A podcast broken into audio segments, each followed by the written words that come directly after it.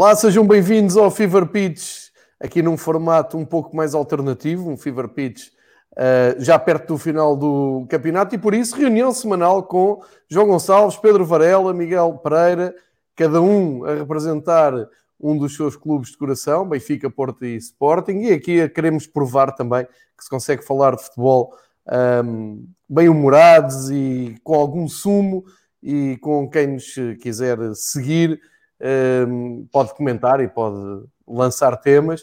Uh, eu vou dar as boas-vindas ao Pedro Varela e agradecer-lhe mais uma vez estar presente connosco num domingo em que já viu um grande prémio de Fórmula 1, já fez um podcast, está-se a preparar depois para ir correr em Silverstone.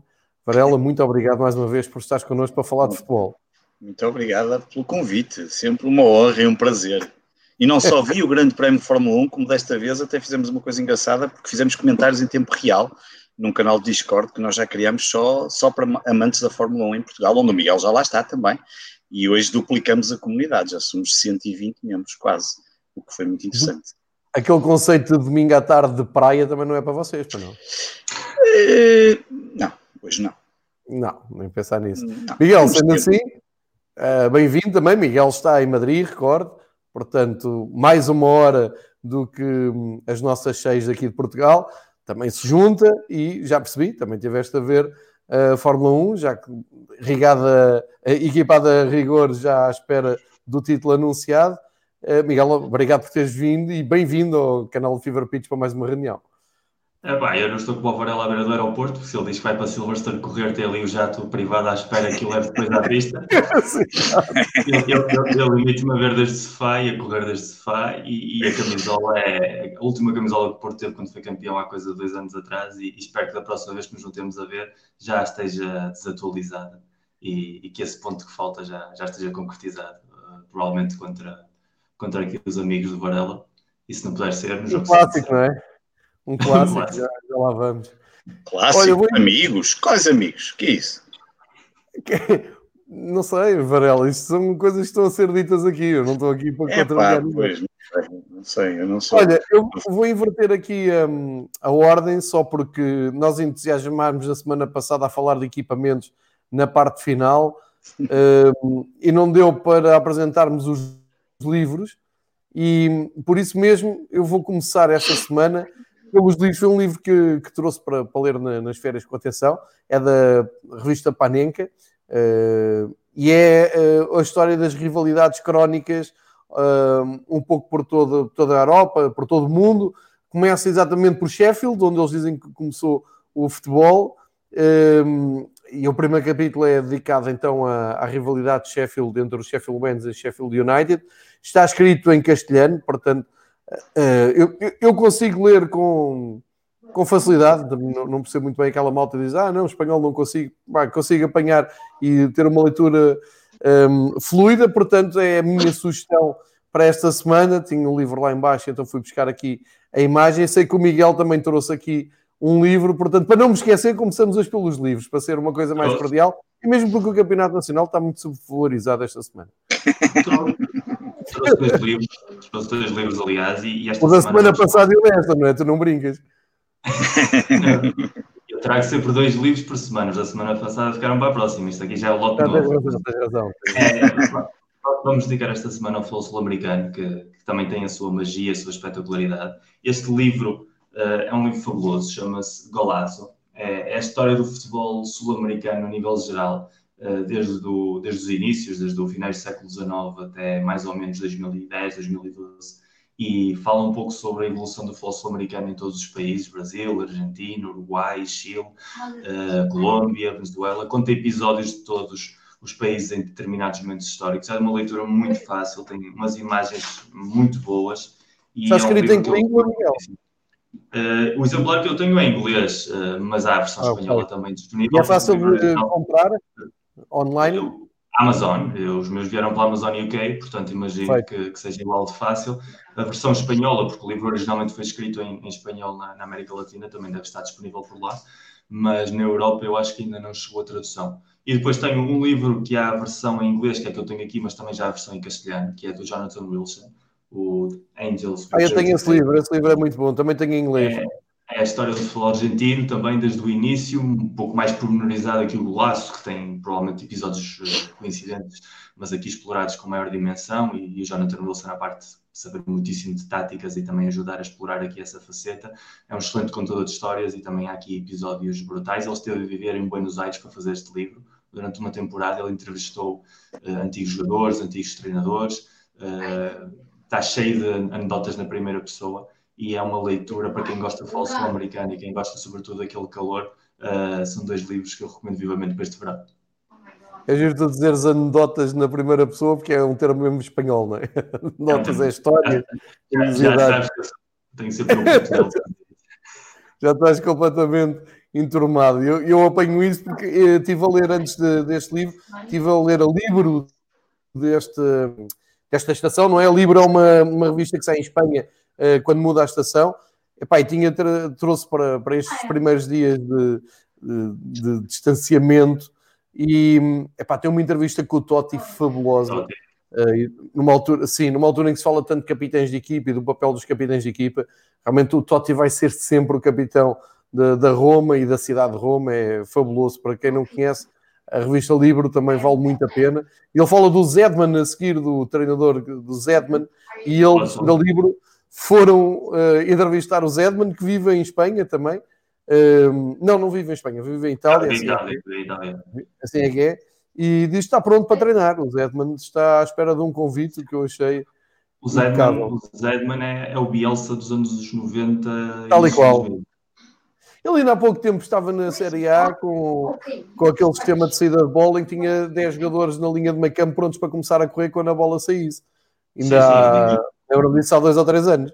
Foi ele que lançou, por exemplo, o Marco Verratti, que passou, passou pelas mãos dele quando ele estava a tirar o Pescar, por exemplo. Há um, clube, está, há um, clube, há um clube em Portugal que está a precisar de treinador, se calhar. Ui, Varela, o que é que nos traz esta semana? Não, só, eu não trago nada. Não, eu disse que não tinha livros esta semana. Não, nada para trazer, portanto. Não tenho nada para trazer, nada, nem livros, nem séries, nem, nem séries da Netflix, porque não estou a ver nada de, sobre desporto, estou a ver outras coisas, não, não trago nada. Trago só a minha companhia e apreciar as vossas belíssimas recomendações. Trago Olha, uma cervejinha, se quiserem, é a única coisa. Eu não sabia que a Heineken já pagava isto, mas assim. Já, já, é espetacular, é e tudo, é, é muito bom. Depois eu passo PayPal. Exato. Oh, Pedro, já que largaste a piadinha do treinador, diz-me lá uh, como é que tu podes ainda estar desconfiado do teu clube quando vocês é só vitórias e quando não é vitórias é um empatezinho ali com o Moreirense e já estavam ali tudo a pôr em causa. É, o, empate com o, Moreirense, o empate com o Moreirense tem uma razão, como, como eu, como não, eu te disse não, aqui. Deu razão, deu-me razão aqui há algumas semanas. Eu disse que a partir do Moreirense iríamos ter jogos mais complicados. E logo o primeiro empatamos. Repara... Logo o primeiro. logo o primeiro. Mas, não, repara, não. Eu tenho aqui para pôr. Peraí, peraí, diz-me lá. O Ruben Amorim, quantos jogos é que leva no Sporting? Meia dúzia, sete, oito, não sei. Nem sei de cor. Vitórias? Quase tudo. O que é que está mal no Sporting? Muita coisa. Não temos, não temos uma hora. Uma hora não chega. Ah, ah, muita coisa também. É aquilo que eu. Não, eu, eu repito aquilo que já ah, disse aqui na semana passada. Vou já direto. O Sporting Santa Clara. Ainda, ainda apanhei uma. Santa Clara, vou-te dizer. Há não sei quantos anos que já não, não vi um jogo. Uh, vi a primeira parte, a segunda praticamente vi no telemóvel e assim a espaços. Nesse dia a minha mulher fazia anos e, e eu decidi que não, não valia a pena, não valia o esforço de ver um tão mau jogo de futebol em detrimento de passar alguns momentos com a, com a minha mulher. Tu estavas a falar de Sport de Santa Clara. O Sport de Santa Clara resume-se numa estatística muito simples: remates à baliza dos dois clubes. Um. Dos dois. dos dois. Por acaso foi o Sporting. Por acaso foi Sporting. Nós ganhamos um zero e nada contra o Ruben Amorim, está a conseguir vitórias e é isso que nós queremos. Mas a questão para mim, eu vou ser sério, este campeonato não, não, não me diz absolutamente nada, não me interessa nada para a avaliação do Ruben Amorim. Vamos ficar em terceiros ou em quartos. Quero, obviamente, ganhar na próxima quarta-feira ao Porto, isso nem está em questão, obviamente. Não faço, não, não tenho intenções nenhumas de estar ali na festa, obviamente eles vão ser campeões ou na terça não pode, ou. Não, não entrar. É? Deixa. deixa e, eu sei que se houvesse público, estavas lá. Sim, é claro, provavelmente. Sim, este ano, talvez, talvez. Uh, o jogo Dragão é sempre um jogo especial, eu gosto muito sempre de ir ao Dragão e, e, e, por isso provavelmente estaria. Mas, mas a mim o que me interessa é a próxima temporada e aí quando o Ruben Amorim ele próprio puder eh, ter influência na construção de equipa, porque repara, mesmo que o Ruben Amorim estivesse a perder, a equipa é fraca, é, é, é, má, tem lacunas, não foi construída por ele, é um bocado chato, chato não vou dizer porque isto é uma palavra que quer ficar bem no universo sportingista, então, mas é um... lançar um desafio, se o Ruben ficar, o, o, que é que tu achas ficar, que é Não, vai ficar, João, quer dizer, isso nem se pode pôr em causa, não. Isso nem faz não sentido. Tem, tem que, não, não tem que ficar. Não, ah, não, tem que ficar. Eu sei que é o Sporting, mas tem que ficar. Isso nem, nem faria sentido, nem faria sentido, sinceramente. Ele tem que ficar e, e, e ponto final. Tem é que lhe dar jogadores decentes. Pronto, e que jogadores decentes são esses? Vem o central ah. do Betis, que o Miguel aqui na semana passada fez uma descrição muito positiva. Uh, o que é que tu estás à espera mais de receber para uma época decente do Ruben? Eu gostava que um dia o Sporting voltasse a ter uma frente de ataque interessante, que marcasse golos.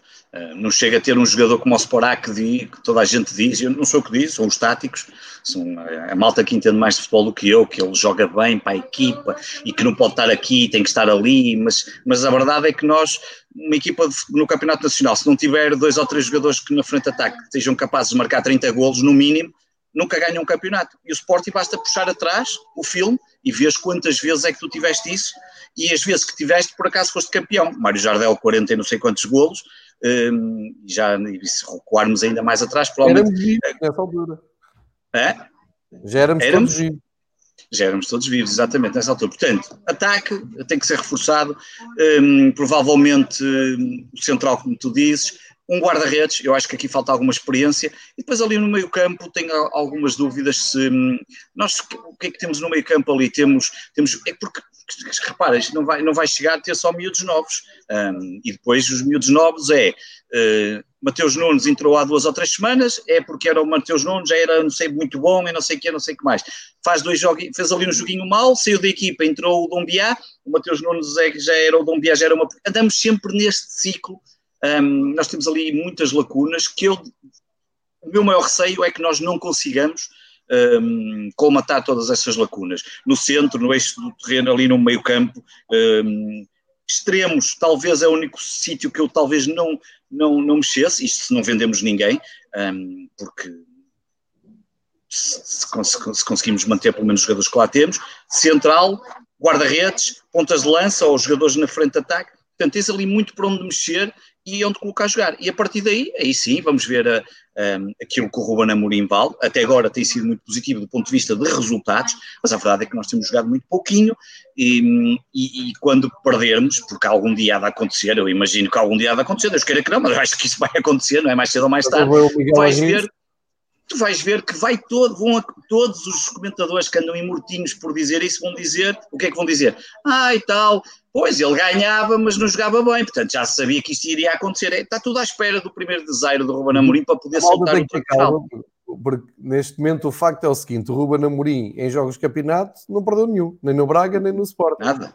Ele, não perdeu com, ele nunca perdeu como treinador da primeira divisão. Não é? é essa, é, essa é a questão. E já jogou com o Benfica, com o Porto, até nem sei se jogou com o Sporting na altura, já nem me recordo, mas, mas a questão era o que eu tinha dito aqui há algumas semanas atrás, quando, quando, quando se aproximasse do Benfica, como chegamos a aproximar-se e eventualmente a equacionar-se o segundo lugar, quando viessem os jogos mais complicados, como por exemplo o Moreirense, que uma, tem uma equipa e que joga até Sim. um futebol bastante razoável, é, jogar no Dragão, vamos jogar com o Vitória, o de Setúbal, que está para descer, temos depois a deslocação à luz, ou seja, temos quatro jogos que são um, são jogos complicados, mesmo que o último seja com o Benfica e não conto para nada, não deixa de ser um derby que ninguém gosta de perder, nem, nem que fosse a feijões, como, sabes muito bem. E que o Porto tem aquele aliciante que eu já na semana passada disse, que é uh, podemos entrar na festa do Porto, que não seria nada agradável. Mas não era, não era inédito. E uma boa deixa para trazer aqui o Miguel, Sim, o Miguel. à conversa. Miguel, o Porto prepara-se para ser campeão, mesmo uh, que em 24 jogos sete não tenha conseguido ganhar. Portanto, isto será um, um título talvez menos brilhante de, de, sei lá, dos últimos anos, tanto para o Porto como se fosse para o Benfica, era a mesma coisa. Portanto, eh, como eu te disse, sem dúvida aqui, aqui para o lado do Porto, um, ehm, primeiro, uh, como é que estás a encarar o jogo com, com o Sporting, como é que viste o jogo uh, com o Tondela e as sequências que isto pode, pode trazer para o Porto. Pode haver aqui um efeito Kelvin, uh, na altura o Kelvin disfarçou muita coisa no Porto e depois o Porto teve alguns anos sem ganhar nada. Aqui pode haver esse perigo ou tu achas que não? Que o Porto já percebeu perfeitamente que uh, tem que tem que dar mais, é? é difícil teres um campeão com sete jogos que não ganhas, como aconteceu, ainda faltam mais jogos para acabar, mas ao que tudo indica, na, na próxima quarta-feira selam mais um título de campeão. Deixe-te estas hum, dúvidas no ar para, para partilhares connosco a tua opinião. O primeiro eu não me lembro, mas em Portugal não temos, lamentavelmente, a tradição da guarda de honra, pois não. Uma coisa que existe na maior parte dos países. Sim, não. Ainda bem. Não há, não há. Ou seja, não, não temos o plantel de Sporting na quarta-feira a fazer guarda de honra se for caso disso, pois não? É uma pena. Há tradições que não, temos mas pode acontecer, Miguel, pode acontecer, atenção, pode acontecer. Não, a festa pode acontecer, a guarda de honra já devido mais. Não, guarda de honra, eu acredito nisso, eu acredito. O é Sporting, pena, é pode fazer isso, é o Sporting. É uma, tra... é uma tradição bonita. Pá, eu já disse aqui um pouco de tudo aquilo que tu mencionaste. Obviamente que este título de campeão nacional é o pior título de campeão nacional da história do Porto a nível geral, não são só dos últimos anos, isto é literalmente. Uh, eu não vi os jogos, obviamente, dos títulos dos anos. Bom, Miguel, seria sempre qualquer que fosse o campeão, certo? Sim, sim, é inequivocamente. Aliás, uh, não só este ano, o ano passado, tanto no caso do título do Benfica, no caso do Porto, para os pergaminhos históricos de ambos os clubes, continua a ser para mim um campeonato muito fraco. E este ano piorou ainda mais algo que já vinha da época passada. Sim, já o tinha... ano passado, o ano passado mencionaste a, perda de pontos e a perda de jogos, que este ano é gritante. Também já teria acontecido o ano passado, porque o ano passado o Benfica recupera também de uma série de pontos de atraso, porque tinha começado muito mal o campeonato. Também chegou ao final do campeonato com números que foram maquilhados pelo final, pelo sprint final. É verdade, sim. Pela mas, mas a soma dos resultados iniciais também já nos deixavam antever um, um mau sinal. É, é o espelho do futebol português, essencialmente, a queda abrupta de qualidade a tal ponto que o Sporting, que estava completamente fora de qualquer conta, chegou a sonhar com o segundo lugar há coisa de uma semana ou duas. Isso também diz como se está a compactar tudo, eh, mas não por cima. Eh, é uma situação que já tínhamos falado aqui noutros programas. Em relação ao Porto, eh, a qualidade não está. O que tem estado ultimamente é a qualidade individual. O, o treinador Sérgio Conceição disse isso uh, interpretou isso de uma maneira negativa, eu interpreto isso de uma maneira positiva, porque é sinal de que ainda há qualidade no plantel do Porto. Outra uhum. coisa é que não seja a primeira opção ou não seja aquilo que ele quer jogar, mas ainda há ali jogadores, sobretudo os mais novos, que têm dado muitíssimo ao clube nestas nossas jornadas uh, pós-confinamento, digamos assim. Uh, agora, relativamente ao futuro aumento de Kelvin, eu fui o primeiro que disse, dentro do universo esportista, ou um dos primeiros que disse dentro do universo esportista, o complicado que podia ser o, o momento Kelvin e, e verificou-se. Agora mesmo depende muito da situação do clube uh, sobre se Conceição fica ou não.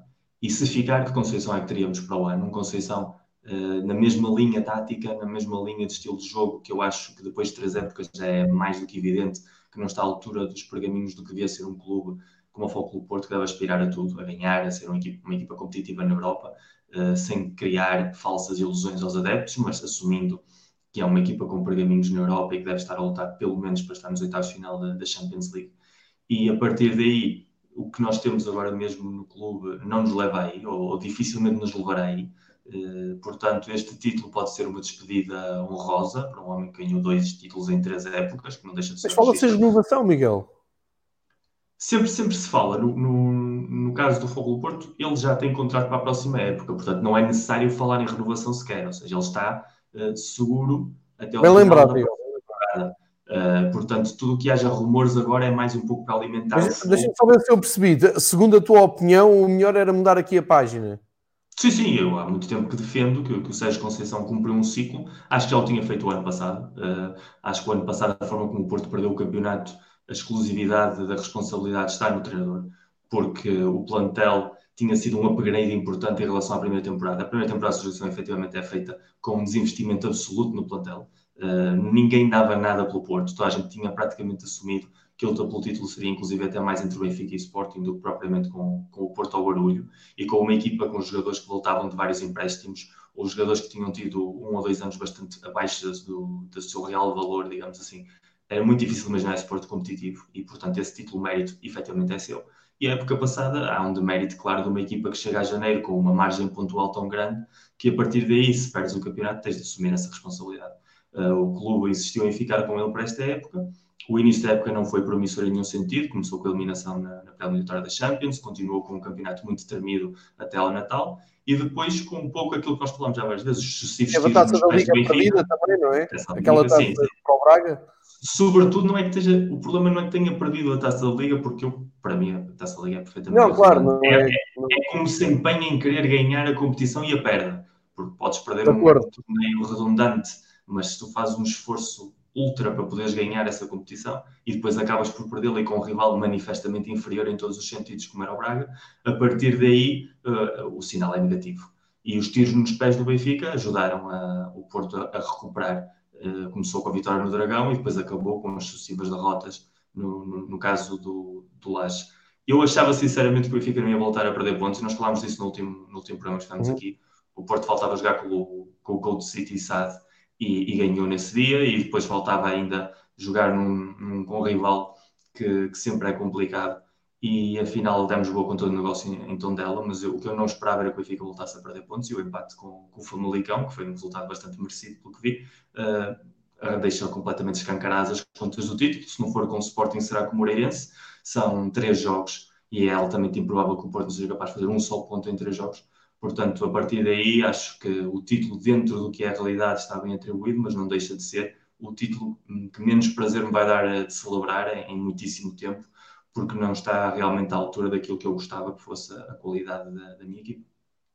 Certo, Miguel, e, e, eu até acrescento a isso também que uh, fosse qual fosse o, campeão e na circunstância em que estamos e não podemos ir aos estádios e estão aqui pessoas que adoram futebol e que adoram estar nos estádios, uh, o título nunca iria ter o mesmo sabor uh, porque estás numa situação tão especial e tão anormal. To, todos os jogos nós sentimos que há, que há algo que, que, falta ali, que, claramente, aquela empatia. De, uh, e depois, quando vejo muita gente à volta de, de, uma equipa, não sei se viste ontem as imagens, deves ter visto, foi em Espanha, do Cádiz a chegar ao estádio, uh, porque eu subi a divisão, depois até perderam um zero, mas uh, aquela multidão, e depois, como o Liverpool, quando foi campeão, quer dizer, o Liverpool é campeão ao fim de 30 anos, o povo vai ali para Anfield Road e pá está o mundo todo a olhar de lado, dizer, ah, Covid, boeda vírus no ar, mal. Portanto, isto nunca seria uma, enfim, um festejo, uma celebração como deve ser.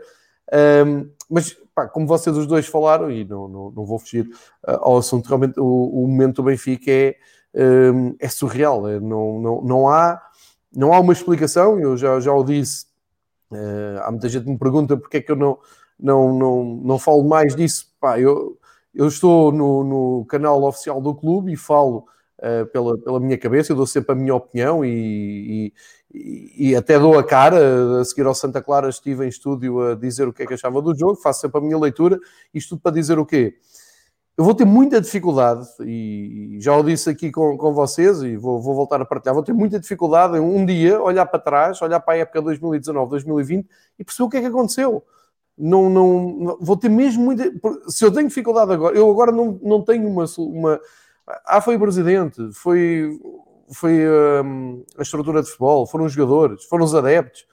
Ah, se calhar foram todos, se calhar não, foram, não foi nenhum, não sei quem é que tem a culpa. Sei dizer o seguinte: ia para o Dragão com 7 pontos de vantagem, meti-me no carro com os amigos para ir ver o jogo, e o que se falava é se ganhássemos como no ano anterior, era legítimo pensar num jogo parecido com o do ano anterior, íamos ir lá 10 pontos e poderíamos ir a Liga Europa e poderíamos esperar o nosso rival Sporting na última jornada já com 150 pontos de avanço, podíamos esperar isso tudo. A questão é que foi tudo por água abaixo a partir do jogo com o Dragão, inclusive a Europa, que me custou muito aquela uh, eliminação com o Shakhtar, que estava sem competição para aí há um mês ou dois meses, um, e depois da retoma tudo ainda é mais estranho, porque teoricamente, eu se falasse com vocês os dois e nós falámos mais ou menos, começámos a fazer estes programas mais ou menos nessa altura, se o que é que faltou ao Benfica? Nada, o Benfica estava bem financeiramente, ninguém foi para layout, os, resultados, os, os ordenados dos jogadores foram todos mantidos, o presidente deu uma entrevista a dizer que estava orgulhoso da instituição, que manteve tudo em dia, não teve que fazer cortes felizmente, e vem um Benfica Tondela, pá, e tu percebes, não, não há aqui, ou seja, fazendo uma ponte, entre aquilo que eu vi ao vivo no Bonfim, foi o último jogo que eu vi ao vivo, entre o Vitória de Setúbal e o jogo na, na luz com, com o Tondela, epá, nada mudou. Houve uma pandemia pelo meio, mas no futebol do Benfica nada mudou. A exibição que eu vi em Setúbal foi mais ou menos a que eu vi aqui com, com o Tondela. Isto para dizer que a seguir a coisa não melhorou. Pá, isso não melhorou. Estávamos, estou a falar de níveis tão baixos com uma equipa campeã nacional, com a maior parte do plantel que sabe o que é ser campeões nacionais, com os jogadores que estiveram no ano passado a ganhar, não tem uma explicação lógica, a não ser incompetência, incompetência de toda a gente, a começar nos jogadores. E ao dia de hoje, o que é que nós temos? Temos incerteza quanto à equipa técnica, não fazemos ideia quem é que vem, por muito que se fale em Jesus ou em Meri, é, um, é uma porta ainda aberta. Uh, eu não sei se o Benfica tem capacidade para ganhar a vitória de Guimarães esta semana. Não sei, não, não, não estou a ser irónico, não, não, faço ideia do que é, não faço ideia do que é que me acontece. E devo dizer que os ataques à casa de Varela não fui eu que mandei. Estou a ser atacado em direto, mas pronto. Tirando isso. E com estas dúvidas todas, há também uma dúvida presidencial, não é? Porque o Benfica, dentro de poucos meses, tem eleições. Acho que isso também está a afetar bastante tudo o que se passa à volta do clube, tanto de críticas como de ataques, e temos os capitães de equipa este fim de semana nas redes sociais a explicarem que são super profissionais para desmentir uma, uma notícia que vem no Correio da Manhã, mas curiosamente uh, o intérprete principal dessa notícia ainda não, não disse nada, que é o Bruno Lage, não, não apareceu a, a dizer nada, ou seja, isto só para traçar aqui um factual, né? nem, nem, estou a opinar, estou a, traçar um, um, um perfil factual do, dos casos. Uh, a indefinição que o Benfica vive é absolutamente surreal. Se me dissessem isto há, sei lá, seis meses, eu dizer que era impossível. Hoje em dia, o, eu acho que o Benfica neste momento vive uma, algo impensável que é estar mais. Um, nem é instável, é, está, está mais imprevisível para o futuro imediato do Sporting, nesta altura, o nosso, o nosso escape, não é? Costumamos estar todos entretidos com as novelas do Sporting, todos os anos arranja qualquer coisa, e estou a dizer isso de forma irónica, mas é, é um repara numa coisa, na história de todo o futebol português, nós conhecemos mais ou menos bem, sobretudo os nossos clubes, não há memória de duas épocas consecutivas em que tenha acontecido exatamente a mesma coisa, mas exatamente. a inversa. Sim, o que aconteceu no passado com o Porto foi exatamente o que aconteceu com o Benfica. Um início da época muito bom, uma equipa que estava a funcionar na Europa, o Porto chega o ano passado até aos oitavos da, Champions League, a nível nacional bateu o recorde de vitórias consecutivas quando chega a janeiro e, é lançadíssimo, com uma equipa que sem jogar particularmente bem eh, era suficiente para o, para o nível do campeonato que temos e, e, de repente chega janeiro, chega a taça da Liga em janeiro, chega os jogos da Champions em fevereiro e a equipa vai abaixo, há o jogo Benfica, há uma, uma reviravolta na, na, luta pelo título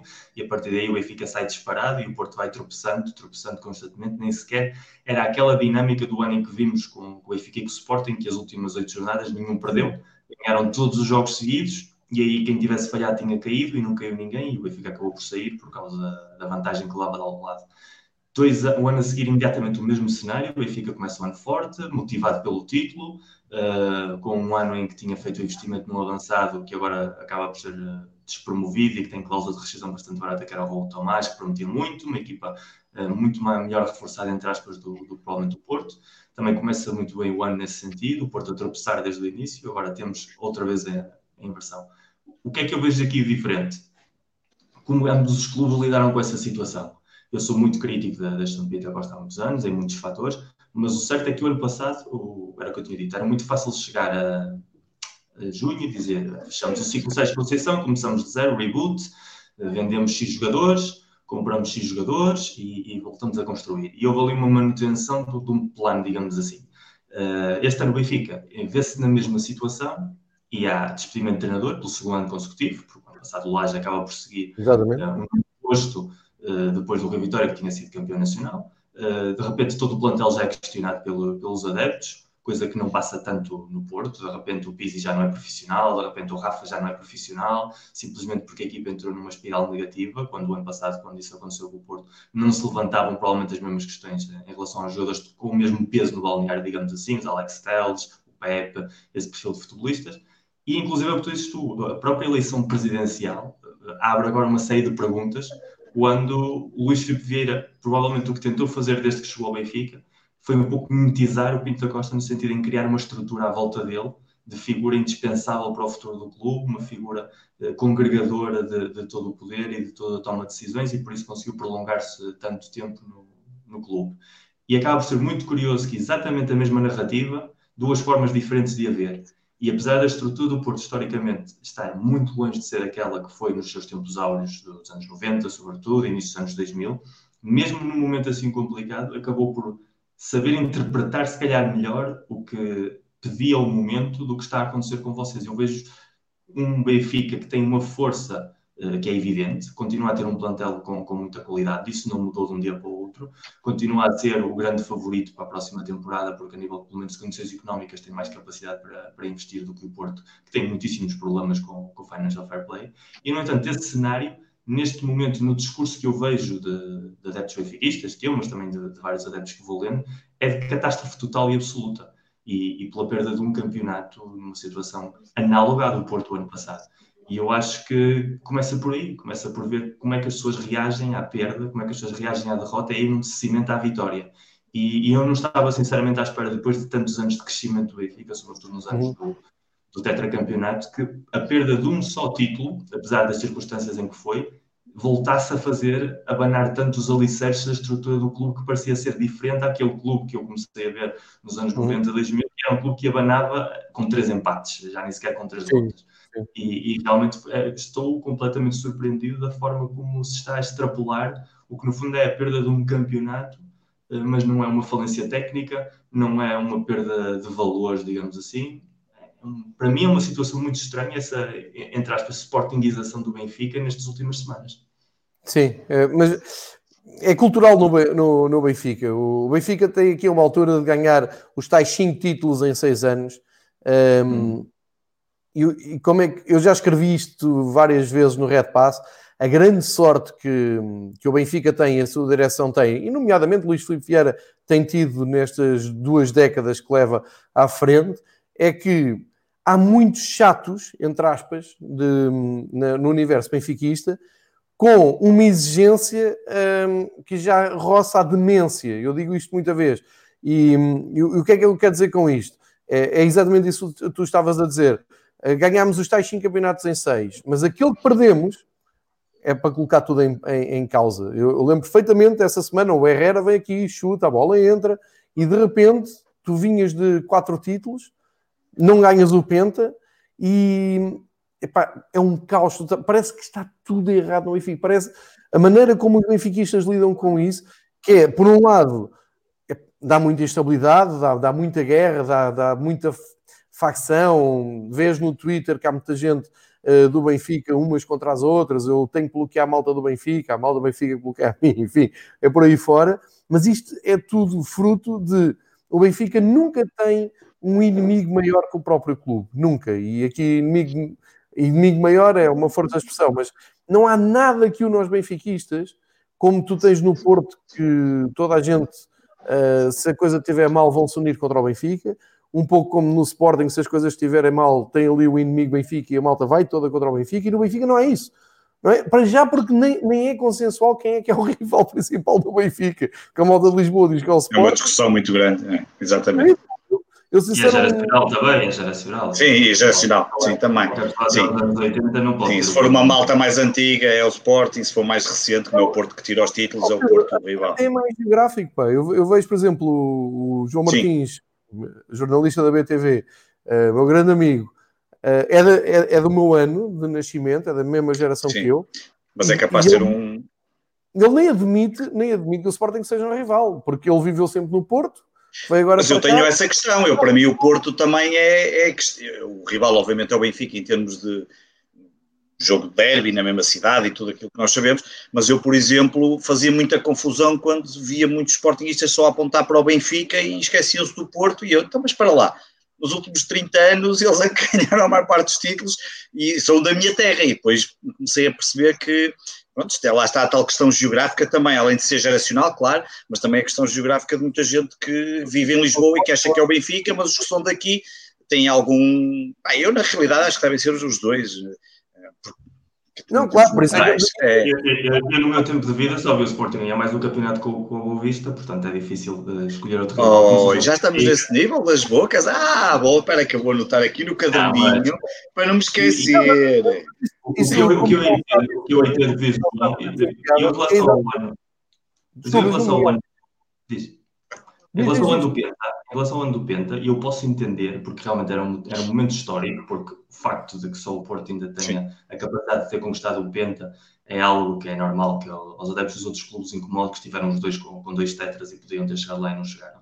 E nesse ano, ainda para mais, houve um desinvestimento muito grande no plantel, no início da época. Eu acho que o Benfica, nesse ano, deu por assumido que ia ser campeão. Jogou em piloto automático. O Porto partiu muito de atrás. Eu lembro perfeitamente nessa pré-temporada, o Sporting é que era o rival, era o Porto Sporting de Jesus, ainda para mais, uma equipa que tinha lutado tac a tac no ano anterior, portanto era uma situação, era uma situação diferente. Mas este ano, vindo já de um ciclo em que o Porto tinha voltado a ganhar um título, o Benfica ganhou um título ao Porto ano passado, outra vez a lutar até ao fim, ou seja, já tinha havido uma espécie de equilíbrio de forças.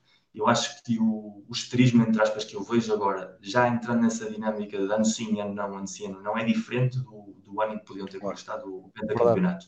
E em relação à rivalidade, para mim, a realidade é, é, é um misto geracional e, e, geográfico. Obviamente que na zona sul do país há muito mais adeptos do Benfica e do Sporting, historicamente, e portanto qualquer pessoa que viva no Algarve, no Alentejo, na zona de Grande Lisboa, Santarém, provavelmente, historicamente, haja maior realidade que o Sporting, e que todos os benfiquistas do Norte têm sempre o Porto como, como rival, porque convivem e sabem perfeitamente quem, com quem é que no trabalho, ou na escola, ou no, ou no prédio vão, vão ter como rivais o Sporting aí tem, tem o problema da cultura de vitórias. O, adepto, o futebol português é um futebol de vitórias, é um futebol em que os adeptos se desligam muito do clube se, se não há títulos e, e, portanto, tirando os dois títulos na, na, viragem do século, isso provavelmente fez com que os adeptos do Sporting perdessem um pouco a referência e geograficamente se agarrem ao fato de Benfica ser o rival por causa de partilharem a mesma cidade. E aqueles que, no caso do Pedro, que vivem em território inimigo, digamos assim, tenham essa sensação, essa sensibilidade de que provavelmente um sportinguista do Alentejo não tem, porque não convive com portistas e, portanto, não tem, não tem é muito problema em, em, tirar a, a dúvida é, que o Benfica é o eu, eu tenho amigos benfiquistas do Norte que me dizem, quando o Sporting joga na UEFA, que gostam que o Sporting ganhe, como gostam que o Braga ganhe, como gostam que o Boa Vista ganhe. E, e isto não é, eles não dizem isto para um, diminuir o, o Sporting Clube, dizem isto porque não Sim. sentem realmente um, aquela rivalidade. Uh, mas, mas, é, mas eu acho que é uma, é, ainda é mais. Uh, como é que eu ia te explicar isto? Eu acho que essa postura ainda é pior que a minha, porque isso é nem levar o Sporting a sério. Pá, eu, sim. quando o Sporting está a jogar no UEFA, gosto, gosto de percam. Sim, gosto que vão lá e percam e que sejam eliminados eu sei, Eu sei, eu sei, Mas eu, mas sei, eu digo isto depois de ter passado sei, uma mas... de 80 a ir ao Alvalade ver todos os jogos europeus do Sporting, certo. todos. Eu tenho grandes memórias do estádio de Alvalade. Mas isso é transversal a qualquer clube. Eu conheço muitos esportistas que querem que o Benfica perca e o Sporting, querem sportingistas que querem que o Benfica e o Porto perca. Isso, isso é uma coisa transversal. Isso também foi uma ideia que sempre ficou no... Agora já não tanto, mas antigamente, há uns 10, 15 anos, parecia que ficava bem, tínhamos todos puxar pelos clubes portugueses. Não, e hoje em dia isso já acontece muito menos. Um, ah, eu, por exemplo, não tenho esse problema. Eu, não, eu, não, eu, ao contrário do, de ti, tu já me conheces há muitos anos, sabes perfeitamente, eu não tenho, em termos de, de competições europeias, não me chateia tanto. Ah, pá, claro que se, se aparecer assim uma derrota histórica, eu rio-me um bocado com a coisa, como é normal. E aí dou-te razão, até seria estúpido, até seria estúpido nós não gozarmos, quer dizer, porque. Ah, senão, a certa altura perdemos a lógica a lógica da irracionalidade do adepto que, que tem que usar com, com, com, o rival. E, e, isso não impede que depois não possamos estar aqui a fazer um programa racional. Aqui estamos a ter o lado racional. Agora, o, o dia a dia, o, uh, o estádio, quantos, quantas vezes tu ias ao balado e eu estava também do outro lado tu no lado do, do, Benfica e trocamos mensagens e aqueles insultos e aquelas coisas. Bem, em dia de jogo. É, é absolutamente. Isso, não é? Não, não, não, isso parte a parte, parte a parte. Eu a única coisa que tenho é umas pedras aqui para quando passas aqui perto da minha casa, para ver se um dia destes acerto com uma delas. Mas pronto, mas isso é, é, se isso não existir, quer dizer, a certa altura também isto fica assim muito cinzento e perde assim uma certa lógica e, e, quer dizer, e perde toda a graça que, que, o futebol também traz, desde que fique por aqui, é sempre a claro. questão. Embora Agora... o Miguel esteja-se a habilitar, já deu ali uma piadinha, Mas eu em breve posso tirar isso ali com ele. Não te esqueças que vamos estar juntos, Miguel. Não te esqueças que vamos estar juntos em breve. Eu estou a aquecer, estou a aquecer o jogo de quarta-feira, pá. Estou aqui a. E bem. Não te esqueças que vamos estar juntos e ali perto do Rio Douro, e já sabes, um blocozinho de cimento nos pés. Maravilha. Vamos encontrar depois desse, desse clássico. O Miguel tinha falado sobre um, tínhamos falado aqui durante a semana entre nós. Queria trazer o tema do, do racismo para aqui. Eu acho um belíssimo tema para trazeres e passo-te a palavra para tu falares, Miguel. Pá, é assim, eu, eu, fico extremamente contente que vivemos num país sem racismo, um país impoluto. Já quando foi o, o caso do Marega em Guimarães, percebemos que não havia racistas em Portugal. Depois também houve a história com, com o Canté em Moreira de Cónigos também não havia racismo em Portugal. Uh, todos nós que fomos aos estádios de todo o país, eu acho, pelo menos conhecemos muitíssimos estádios do país, nunca ouvimos racismo em Portugal. Portanto, é normal que agora, quando estamos a viver o Black Lives Matter e um pouco esta tomada de posição de muitíssimos. E agora vamos centrar-nos no desporto, esportistas. Né? Agora o, o Varela veio da corrida em que o Hamilton voltou no palco a, a mostrar o seu ativismo político e temos visto por exemplo, na Premier League, na Bundesliga, os jogadores ativamente a tomarem posições antes de começarem o jogo. E em Portugal, como não é racismo, deve ser essa a justificação. MLS, não é? A gente já falou nisso Sim. por causa do, da MLS. Sim. Em Portugal não vi nenhum jogador, não vi nem nas suas redes, nem em campo, a tomar uma atitude proativa para um debate que é mundial, ou seja, não é um debate nem sequer da nossa sociedade, é um debate mundial. Portanto, afeta-nos a todos. Uh, e eu devo ter tido, e seguramente, uh, comportamentos racistas ao longo da minha vida. Acho que quase todos estivemos sendo conscientes disso ou não. Que, não quer dizer que nos faça a nós racistas de convicção, que é um, um, conceito completamente diferente, aquilo que é que desfrutem ser racista, não é, não é isso. Mas que todos provavelmente já tivemos nessa linha de, de atitude que tivemos. E, e os jogadores uh, de ascendência africana uh, hum. vivem isso, e, e, não só, e de outras minorias também, cigana, comunidade. Uh, asiática, todos eles já padeceram de alguma forma isso no seu dia a dia e nos campos de futebol também. Eu já insultei jogadores rivais baseados na cor da pele, acho que todos mais ou menos o fizemos, de uma maneira consciente ou inconsciente. E acho muito triste que, tendo Portugal uma história enorme com a África, uh, os nossos irmãos africanos dos países onde nós estivemos a ocupar literalmente, mas com o qual temos laços muito fortes, temos comunidades africanas em Portugal enormes eh, que nos trouxeram uma riqueza brutal a nível cultural, musical, gastronómica, a nível de conceitos de vida, que é algo que devia ser alimentado pela positividade. E o futebol, o desporto em geral, e o futebol, sobretudo em Portugal em particular, devia ser uma ferramenta de, de união. E num momento histórico como este estamos a viver, eh, vejo que os nossos clubes, que são quem realmente move as massas do, do futebol português, em silêncio. Vejo os nossos principais jogadores, os nossos capitães, os nossos jogadores emblemáticos em silêncio vejo os nossos jogadores uh, de origem africana em silêncio, provavelmente também coibidos pelo ambiente que encontram à volta, seguramente, um pouco como passa com, com aqueles jogadores homossexuais. Ainda hoje saiu um artigo de um jogador da Premier League que dizia que era homossexual e não se podia assumir como tal porque não ia ser aceito. E nós ainda estamos neste, neste mundo de maravilha, onde não há tipo problemas, não há nada que seja necessário dialogar, não há medidas que sejam necessárias tomar, não há proatividade que seja necessária. Uh, tem de haver muito ruído, tem de haver muitas queixas pelos árbitros, tem de haver muitos VARs, tem de haver uma conversa que nos leve sempre ao confronto. E quando temos aqui um tema que nos podia unir a todos, uh, temos o silêncio. E a mim, sinceramente, deixa-me deixa extremamente triste, desiludido, não surpreendido, obviamente, são coisas completamente diferentes. Já depois daqueles três episódios de Guimarães, e eu estou completamente à vontade para falar, porque à parte de ser portista, eh, vivi em Guimarães, joguei no Vitória de Guimarães, portanto eu conheço aquela, aquela massa associativa e sei que não quer dizer necessariamente que sejam todos racistas, mas que houve ali uma série de comportamentos lamentáveis houve.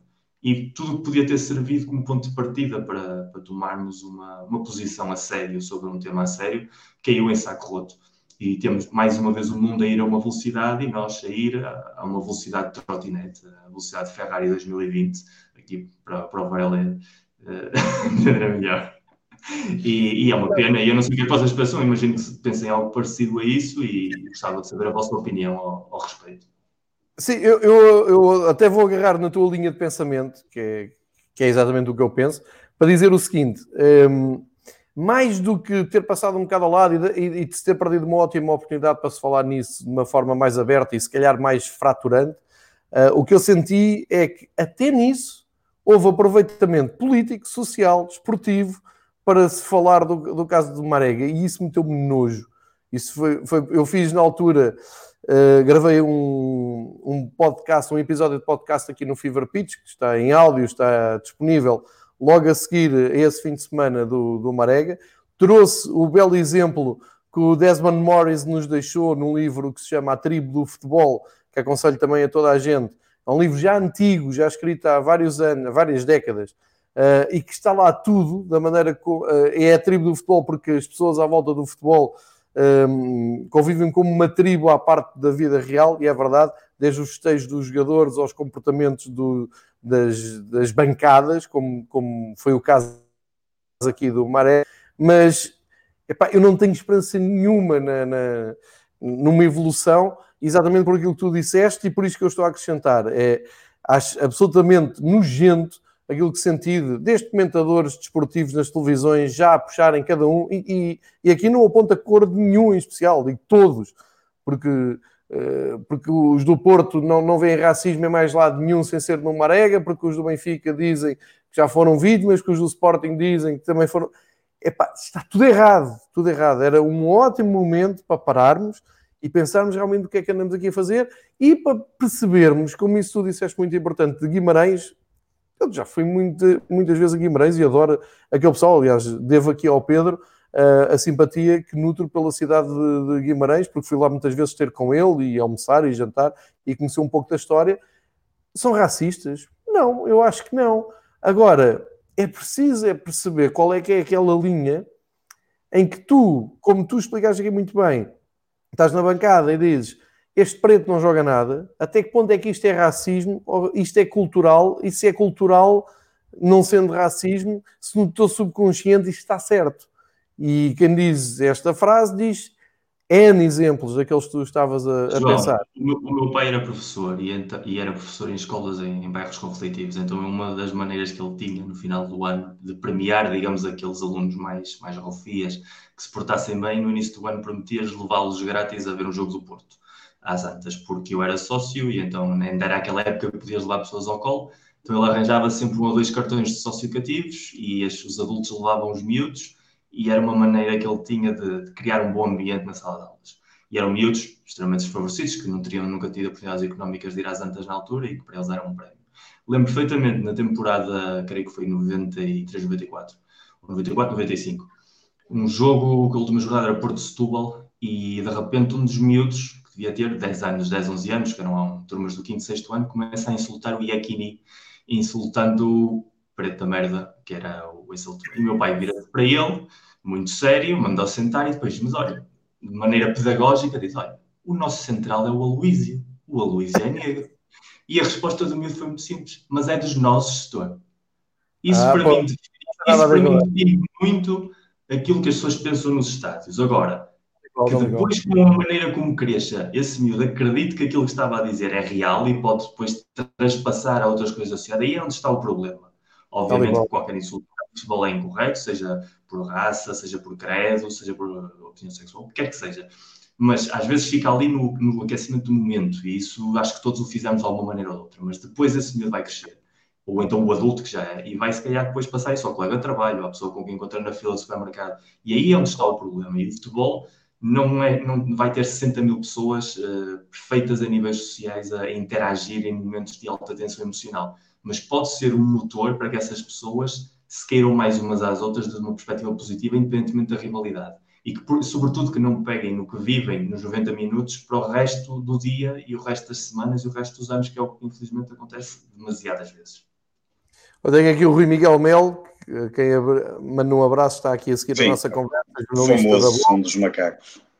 Exatamente, a dizer que o Emerson no Porto era ao som de, de macacos o, o, jogo todo. É, é estas recordações. Eu não, eu não puxei muito por isso, não, Uh, acho que nem são exemplos. Isso, que... isso é transversal, é, é, quase todos os clubes, existe, e que é uma coisa que às vezes me tinha alguma aflição. Eu já, eu já cheguei a ver em Alvalade por acaso isso, e lembro-me de um ano ver essa questão dos sons de macaco e, e, e estar na, na, Curva Sul, onde vejo quase sempre os jogos quando vou ao Valado, e depois de me lembrar de ver, já cheguei a ver alguns a fazer, a utilizar esses sons do macaco, e, e a subir pela bancada acima, o famoso Mustafa, e eu pensar, pois, se calhar não faz muito sentido, estás a insultar um jogador de Sporting ou um adversário e o líder da claque também é de cor, pá, isto vai, tem tudo para correr mal, e já vi casos a correr mal, uh, felizmente nos últimos anos não tenho visto, mas concordo muito com uma coisa que o Miguel disse, nós provavelmente, quase todos nós já tivemos alguns, já passamos por alguns momentos de racismo, provavelmente inconsciente. Eu hoje em dia acho que tenho, tenho, tenho, tenho hoje em dia, e nos últimos tenho tido muito cuidado com essa questão, tento insultar tudo e todos por, por igual, que é para manter a coisa assim. Acho que não,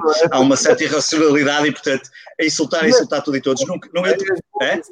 És bom nisso, és eficiente. Sim, nisso. sim, eu sou bom, é eficiente e, portanto, eu tenho, eu, eu transformo um bocadinho no futebol. O jogo já viu alguns jogos do Sporting há muitos anos, num célebre, numa célebre temporada do Peseiro eh, em Alvalade e, um, mas a verdade, vamos bater também a um ponto que já falamos aqui ainda há, não sei se foi no episódio anterior ou no há dois, que é tudo certo o que o Miguel disse, tudo certo aquilo que tu disseste, e, e, a Liga e os organizadores e todos aqueles dirigentes, toda a gente que faz parte das organizações está-se pura e simplesmente marimbando, basta olhar para o tweet que eu ainda há pouco estive a confirmar da Liga Portugal, que praticamente não me lembro quando é que foi a última vez que fez uma referência qualquer, e o Miguel deu há bocado o exemplo da Fórmula 1, e, e, essa discussão esteve muito em voga nos últimos, nos últimos dias na Fórmula 1, porque um, a Fórmula 1, no caso do racismo, foi disputada ali um, um pouco pelo Hamilton, mas também por, por, outros organizadores, e houve quem tentasse levar a questão, ah, mas o Hamilton está a levar porque lhe dá jeito, Epá, e rapidamente Fórmula, os organizadores acabaram com essa discussão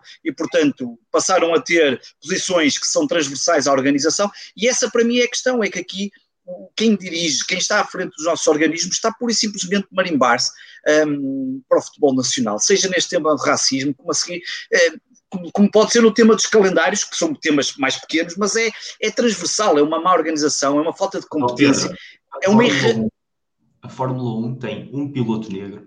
Exatamente. Historicamente, não teve mais de quatro pilotos negros em toda a história, nem toda a história, nem diretos esportivos o provavelmente o maior jogador da nossa história não tivesse aparecido o Cristiano Ronaldo é negro, e é o Eusébio. Certo. Provavelmente certo. os melhores jogadores da história de cada um dos nossos clubes, muitos deles são negros. Claro, Cucunas, claro. jogadores brutais.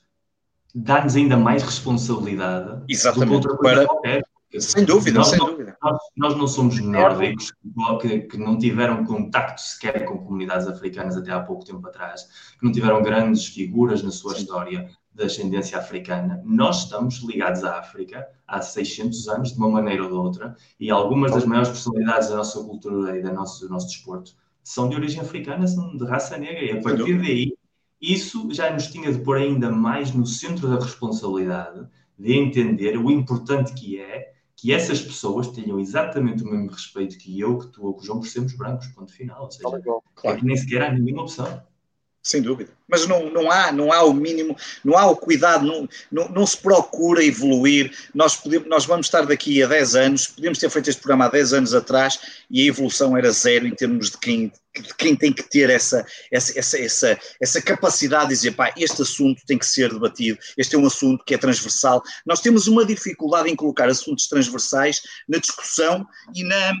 Que, é, que é, parece que é que, que, tanto pode ajudar, como tu estavas a dizer, a, a, pacificar um pouco o futebol nacional, que é, pá, vamos pegar aqui em assuntos transversais e vamos colocar os adeptos todos, como ainda há tempos falamos aqui do cartão do adepto e da questão uh, dos, dos, problemas nos Estados, mas depois quem manda, pá, quem manda não, não, não, está minimamente para aí virado e, e, infelizmente era como nós dizemos, se nós, se nós fôssemos a, ser completamente uh, rigorosos e racionais, nós já não ligávamos a este futebol há muito tempo, porque isto não, isto não, isto não, não, não, não, ninguém, ninguém quer ter o cuidado de tratar bem um produto como o futebol, que é um produto absolutamente fundamental para o país, que ainda agora vai receber uma Liga dos Campeões, que movimenta milhões e milhões de pessoas, um, ou, não sei quantos é que é, mas é fácil fazer as contas, mas milhares e milhares de pessoas pelos estados de todos os países, pelas economias locais. Alguém tem dúvida da importância que têm os jogos todos os grandes, e, e mesmo até de um, um, Vitória do Guimarães ou do Braga, quando vão a determinadas cidades mais pequenas ou terras mais pequenas, a importância que tem aquilo para a economia local,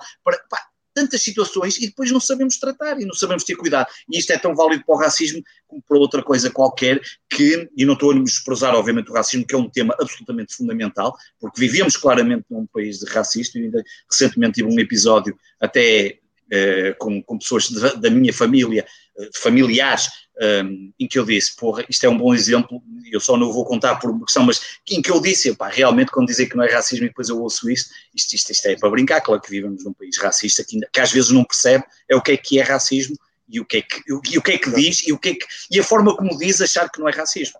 Enfim. Exatamente. Uh, o Miguel há pouco falou ali num, num, tema que passou assim um bocado pelo, pelas entrelinhas, mas que eu não quero deixar de sublinhar. Os jogadores de futebol, tanto os portugueses como os estrangeiros, estão na, na Liga Nós.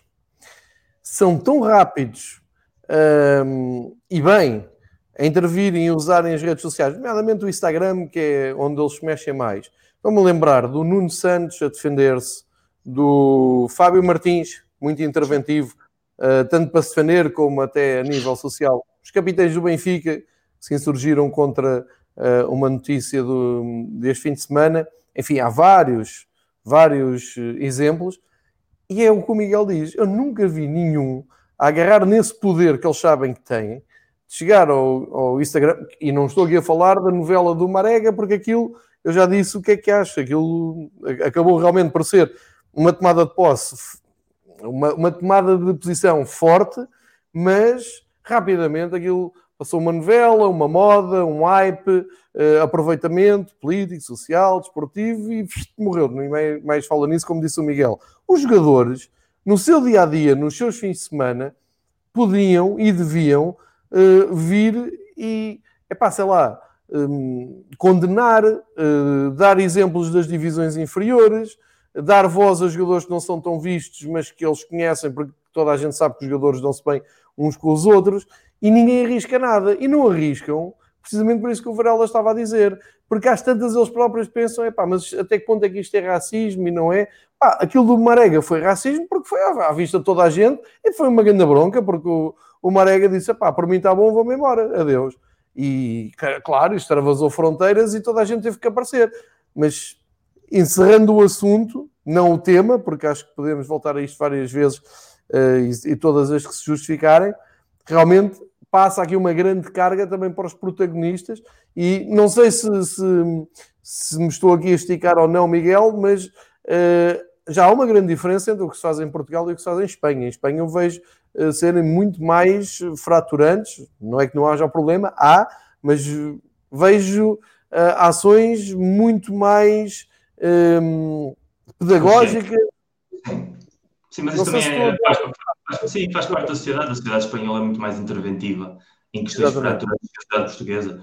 Por exemplo, basta andar atrás no tempo, quando o Franco estava a morrer, houve um derby basco em que na altura a bandeira do País Basco e da Catalunha e de outras autonomias estavam proibidas e o capitão da Real Sociedade e do Atlético Bilbao saíram ao campo com a bandeira no sinal de protesto. Se imaginarmos um cenário assim em Portugal era altamente impensável e, e os jogadores em Espanha, tendo em conta mais ou menos o seu posicionamento ideológico, normalmente não se calam, uh, tomam posições muito fortes, muito, muito concretas, seja de um, de um lado da barricada ou do outro, se há assuntos fraturantes em que eles entendem que se têm de manifestar eh, também há casos, obviamente, de pessoas que olham para o outro lado. O que aconteceu com o Marega esteve muito perto de acontecer há coisa de 15 anos atrás com o Samuel Eto'o, num jogo do Barcelona contra o Zaragoza, em que ele esteve para sair de campo, houve ali um sururu de 10 minutos e ele acabou por não dar o passo de sair de campo. Eh, conseguiu convencer o, o Raikar na altura a substituí-lo, eh, que não é bem a mesma coisa mas deixou ali logo aí um debate que depois também se foi um pouco passando com o tempo, porque o racismo que há na sociedade portuguesa, há na sociedade espanhola, obviamente, e também há outro país com uma ligação, sobretudo em, no caso espanhol, é mais a ligação com a América Latina, mais do que com a África e com a comunidade negra. Há um racismo muito mais forte com, com os latinos, porque são todos os imigrantes que vieram da América do Sul e da América do Central mas obviamente que é um país que toma muito mais medidas proativas. O caso português, por exemplo, é muito parecido com o caso italiano, em que a maior parte dos jogadores eh, quando vimos episódios racistas evidentes com, com o Balotelli e, e, com outros futbolistas negros, a maior parte dos clubes, das próprias claques, a defenderem uh, posições racistas contra os próprios jogadores, dizendo que aquilo não é racismo, é só uma maneira de estabilização emocional, procurando encontrar todo tipo de desculpas para uma realidade que é evidente. E aí, obviamente, os países do norte da Europa uh, dão-nos goleadas, seja a Bundesliga, seja a Eredivisie ou, ou a Premier League, e temos muitíssimo que aprender. E os nossos desportistas, se calhar, também, de alguma maneira. Não nos podemos esquecer, há pouco falámos, Eusébio, nós estamos a celebrar há coisa três dias atrás os quatro anos do título europeu que nos foi dado pelo Éder. Que, que, também é um futebolista que, que, sofreu muitos insultos nos estádios portugueses à, à conta da pele que tem no corpo. E a partir daí, quando nós devemos, provavelmente, algumas das nossas maiores alegrias a pessoas de raça negra, devíamos realmente olhar para o espelho e dizer o que é que estamos a fazer com as nossas vidas para podermos permitir ter comportamentos que não fazem sentido nenhum.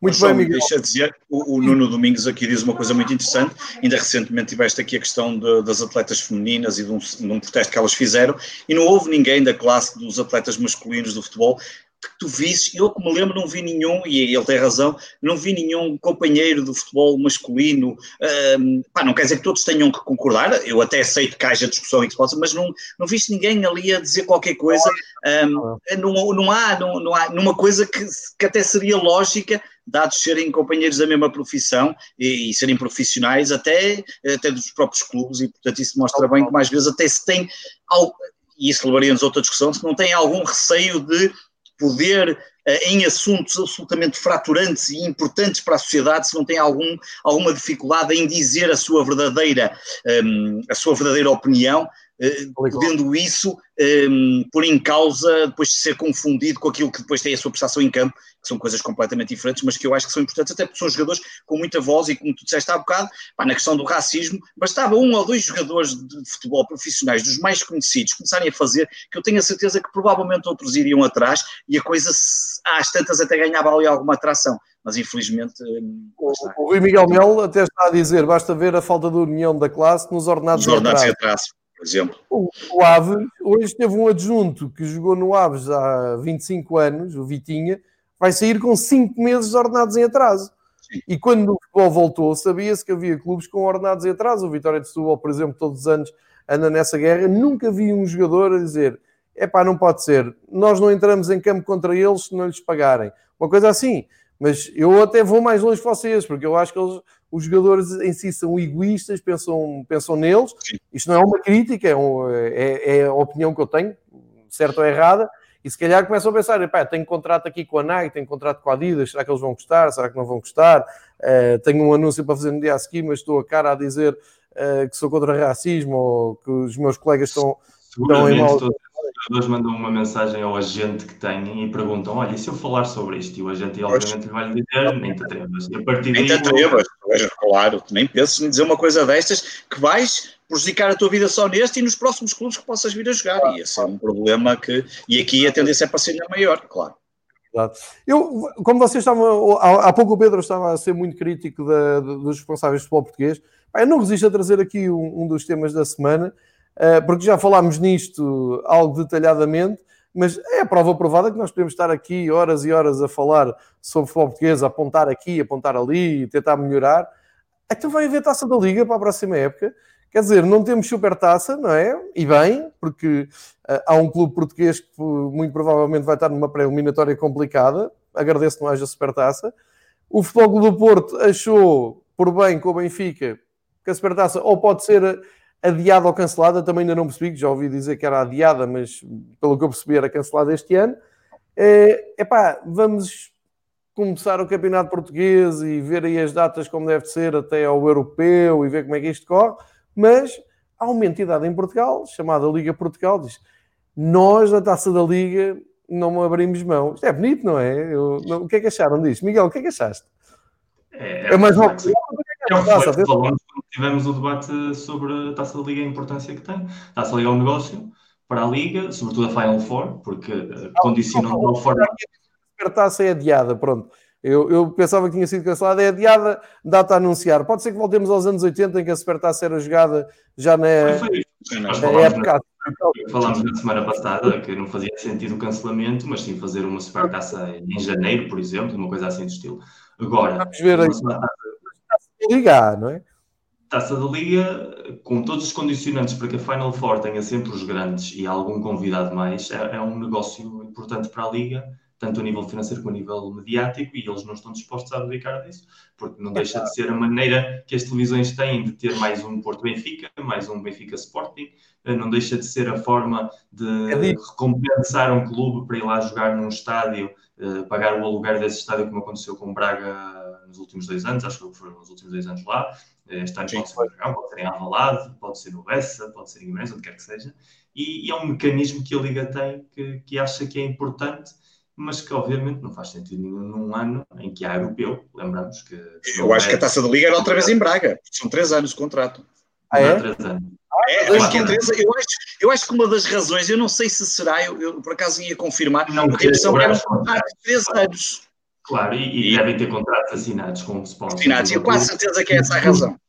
Os custos que tenham cancelar esses contratos, provavelmente para isso faz-se a competição, porque os jogos já ninguém os vê, os jogos da Taça Liga, da fase de grupos e, e da fase prévia têm sempre as bancadas mais, mais vazias do que cheias, e, e os contratos... Eu estou a ser eu lembro, eu lembro-me do jogo desta temporada em Barcelos, o Gil Vicente, não me recordo contra quem, mas aquilo chamou-me a atenção porque tinha 144 pessoas a ver, e não sou o que estou a dizer, estava no jornal. O jogo também foi uma quarta-feira às duas da tarde, dia de semana normalíssimo. Como é que não há pessoas a ver? Também acho, e, eu acho, acho que a taxa de liga, nesse sentido, pode ser um bom teste para voltar a trazer os apps ao estádio. Pouco a pouco, com distância social, pode ser uma competição exemplar.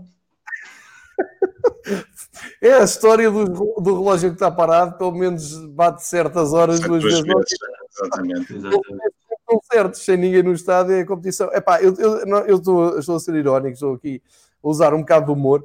Eu acho, eu percebo os contratos, entendo. Sim, mas ah, percebo isso tudo, é preciso cumprir. No, mas repara no seguinte: nós estamos num, num período absolutamente anormal. Nós nem Normal. sabemos o que é que vai acontecer no mês seguinte. Nós estamos a ajustar tudo para o próximo ano.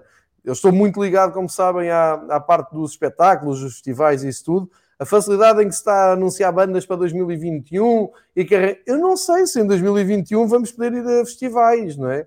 Sei que ontem tinha acabado o Alive e nós, se calhar, até nos encontrávamos lá por alguma razão, mas não é tão certo 2021 haja o festival da maneira que estávamos a, habituados. Isto para dizer o quê? Não podes decidir de forma leviana assim, não, nós não abdicamos da taça da Liga quando as, as, as competições estão a encurtar, quando tu no horizonte tens o, mundial, o Europeu 2020 e uh, entrar já as qualificações para o Mundial 2022, uh, e, e atenção, o Euro 2020, como é evidente, vai ser no verão de 2021, tu não tens espaço para, para tanta competição. Mesmo as competições da UEFA, não sei como é que vão decorrer. Mas os senhores da, da Liga Portugal não, disso não abdicamos. Epá, eu acho, eu diria assim, pelo menos podiam ter dito, vamos avaliar, ou vamos ver como é que isto corre, ou na reunião do kick-off, como eles chamam, de, de hum, calendarização para o próximo ano, nós falamos não, não, o que eles disseram é assim: não quer saber, o mundo está a acabar, mas vai acabar com a taça da Liga. É isto que me, que me revolta. É. Até porque os casos estão a aumentar, ou seja, estamos perante uma realidade em que falava-se que se duvidava de uma segunda onda, mas não é que haja segunda onda. Por exemplo, aqui em Espanha hoje, eh, Lleida, uma das capitais de província da Catalunha, oficialmente voltou a ser confinada como se pois. estivéssemos outra vez em março e em abril, e estamos no verão, que era uma etapa em que se dizia que a incidência do vírus ia ser inferior. Eh, toda a gente apontava que podia haver problemas no outono e inverno, até por causa da gripe e todas as históricas de doenças que há, mas é que estamos no verão e a situação não está a remitir propriamente, portanto, neste momento nós nem sequer sabemos se as competições do próximo ano, as importantes, vão poder ser disputadas na sua totalidade ou, ou, ou, pelo menos de uma forma organizada, quanto mais as competições ditas secundárias, que não deixa de ser o caso da Taça da Liga. Olha, o Rui Miguel Melo está aqui a dizer exatamente o que o Varela tinha dito e aquilo que eu já desconfiava, a taça da Liga um, foi uma decisão económica pelos contratos assinados e pelas receitas que gera.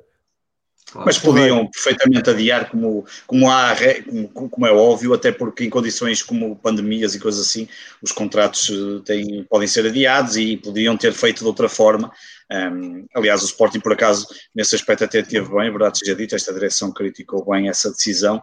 Um, acho que há coisas mais importantes do que, do que estar preocupado com a taça da Liga e que se ela se vai realizar. E se o contrato era três, se não fosse feito este ano, era feito no ano a seguir, não penso que isso seria um problema, como muitas outras coisas aconteceram e que foram adiadas, como acontece tanto no futebol como no dia a dia das empresas e tantas outras decisões que foram adiadas com toda a naturalidade, até porque hoje parece-me claro que vamos ter uma segunda vaga, não, não se calhar com aquelas dimensões, mas a partir de setembro vamos ter aqui alguns problemas, porque para já, enquanto não houver vacina, certamente o vírus estará cá para continuar. Um, hoje, num dos estados americanos, tiveram mais de 15 mil num só dia, portanto, isto há, há, há casos onde estão a aumentar em, todos, em, todos, em vários países e, portanto, era preciso ter algum cuidado, mas pronto, não me espanta essa, essa, essa decisão.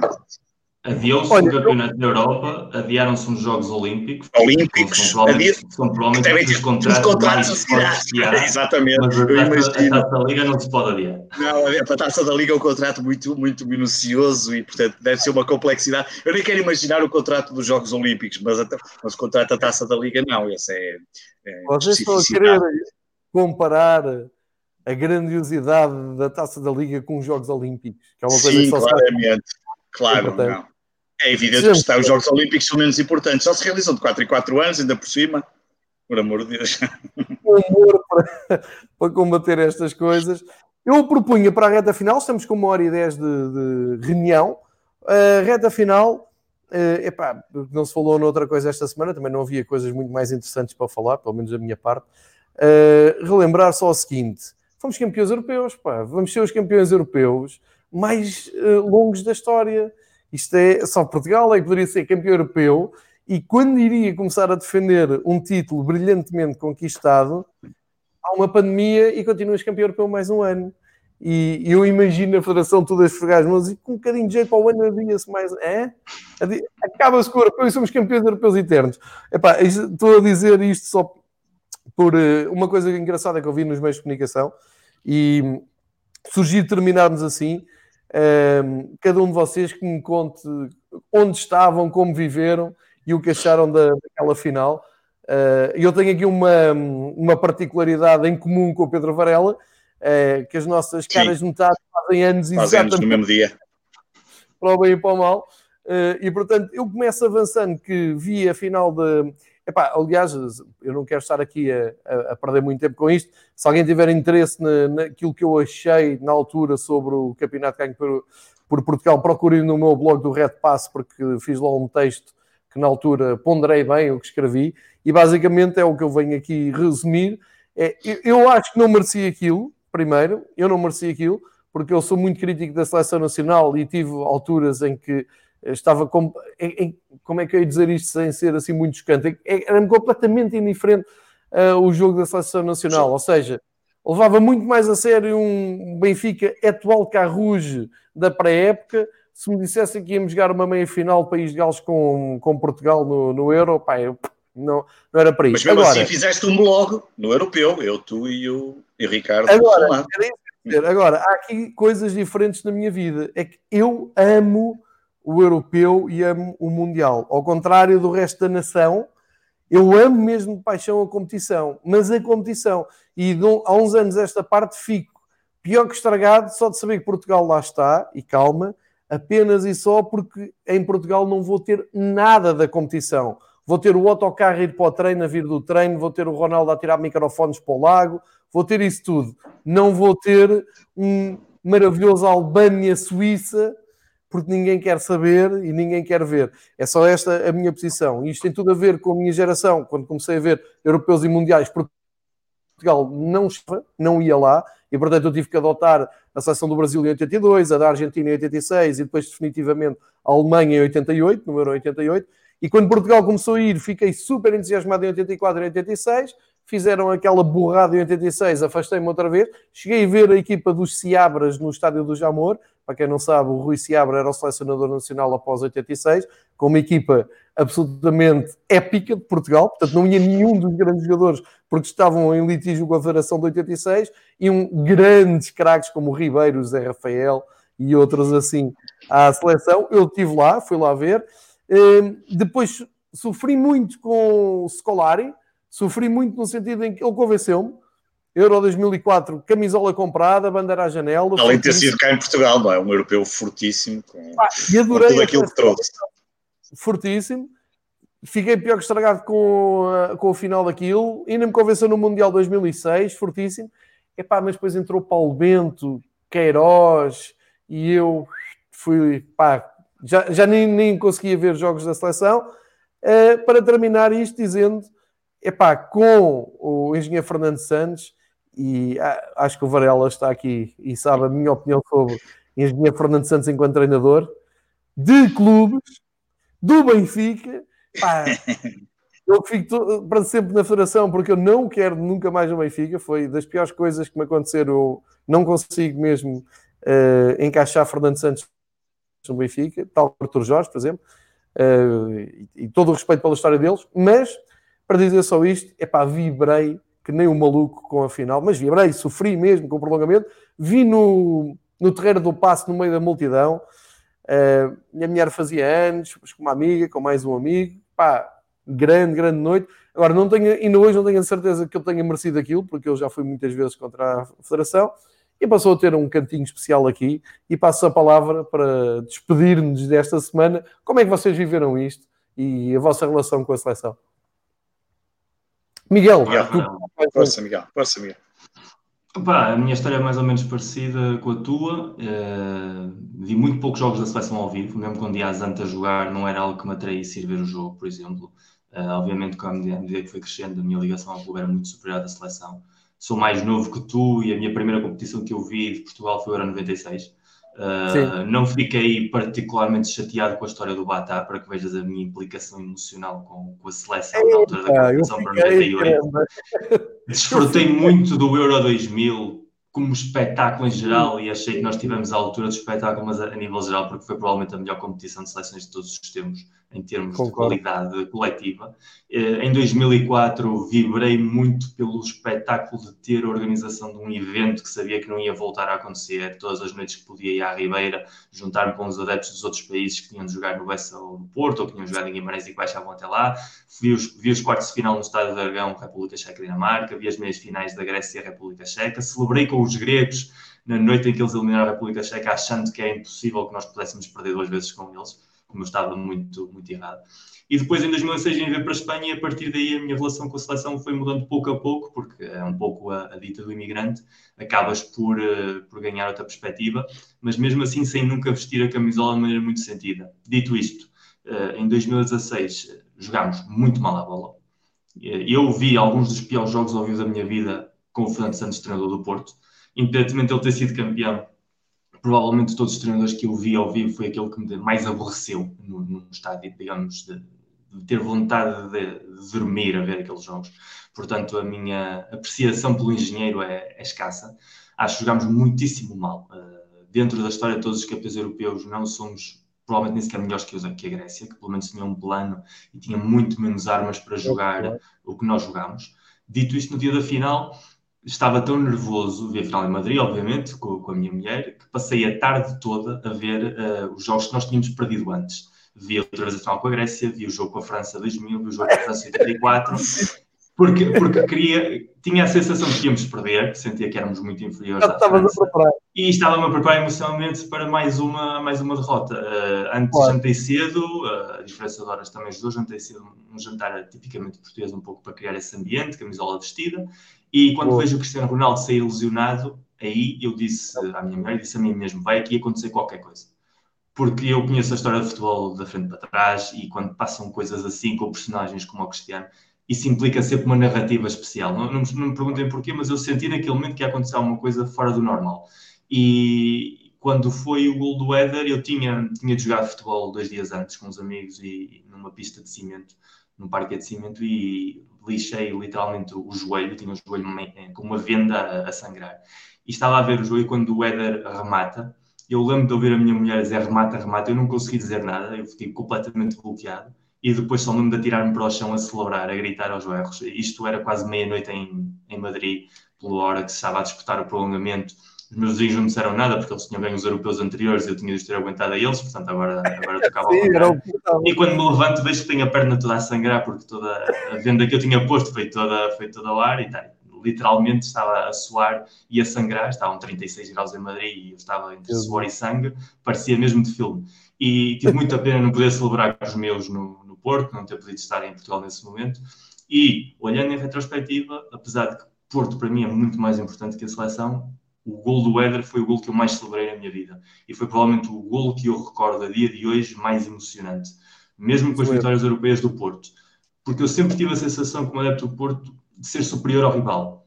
Eh, mesmo quando eram as noites europeias, mesmo quando foi a final com o Celtic, o Mónaco, com o Braga, eu sentia-me superior. Ou seja, eu entendia que a nossa obrigação era ganhar. Com Portugal, eu sentia-me manifestamente inferior. E, portanto, essa sensação de pequenez fez com que o gol fosse ainda mais dramático e mais bonito e mais épico e logo ser quem foi e logo numa noite em que tinha acontecido o que tinha acontecido e logo contra o rival que era, porque tínhamos a França atravessada de maneiras que já não podíamos nem sequer explicar, sendo ainda para mais um rival extremamente arrogante. Uh, portanto, a partir daí, eu acho que foi, foi a noite perfeita. E apesar de termos jogado muito mal e do gol ter sido marcado com um patinho feio, no fundo nós também somos uma espécie de patinho feio do futebol europeu e acho que acabou por assentar que nem uma luva e, e, foi um momento inesquecível que eu acho que não, não vou esquecer, mesmo que tenha amnésia, vai haver sempre lá uma recordação no cérebro quando, quando vir a imagem do Éder a, a celebrar esse gol de que fomos campeões, caralho. Valeu, pá, valeu, muito bom, muito bom. Pedro, tu estavas, a celebrar Sim, o aniversário, sim. se foi como este ano, nem estavas a ver futebol, não é? Não, não, não, era, era um bocadinho diferente, para já, já os campeonatos já tinham acabado, nem sei faço a mínima ideia em que lugar tinha ficado Sporting, portanto, a esta hora já estaria mais descansado, provavelmente, mas teria a sofrer tanto. Mas deixa-me só dizer duas ou três coisas em relação aos europeus. A verdade é que eu também sempre, eu, ao contrário do, do João estava a dizer, mas eu sempre simpatizei, tive um, sempre simpatizei com a seleção e, e, sempre gostei de ver os jogos da seleção. Um, ainda me lembro no tempo da universidade se marcar uma excursão a partir da universidade para se ver o célebre jogo ao Estádio da Luz contra a Irlanda com o grande gol ah. do Rui Costa numa chuvada épica que cheguei ao Porto, já não sei, já não me lembro a que horas é que, é que chegamos ao Porto numa caminhoneta, mas sempre tive essa, essa... O Charlton era o treinador da Irlanda, fica aqui Exatamente, um... exatamente. E, um, grande figura. Exatamente, olha, exatamente. E, um, e, e, e, isto para dizer que os, o europeu e o mundial ainda me interessaram mais por aquilo que o João há pouco estava a dizer. Eu depois conheci o João em 2003, um, começamos, fizemos parte de alguns blogs e muitas vezes nós em mundiais e, e europeus temos feito alguns projetos que são temporários, acontecem aquele mês de competição, já fizemos no Jabulani do África de 2010, fizemos o Europeu de 2016 o Parque dos Príncipes, que era assim que se chamava com o Ricardo, um, e, um, e, portanto, a, a competição, como o João disse, também vai sempre crescendo e uma pessoa arranja sempre forma de ver os jogos todos, ou no limite, se faltar um jogo, ver o resumo. E, portanto, eu, eu, são competições absolutamente épicas, até por aquilo que brincadeira que ele há pouco disse, de uma Albânia-Suíça ou de um outro jogo qualquer, que, que, marcará para sempre a história destas grandes competições. O Euro 2004 é para mim um ponto absolutamente. Uh, diversão na forma como eu vivi. Eh, eu assisti aqui ao Porto como, nunca tinha visto o Porto a celebrar um, ehm, com outras culturas.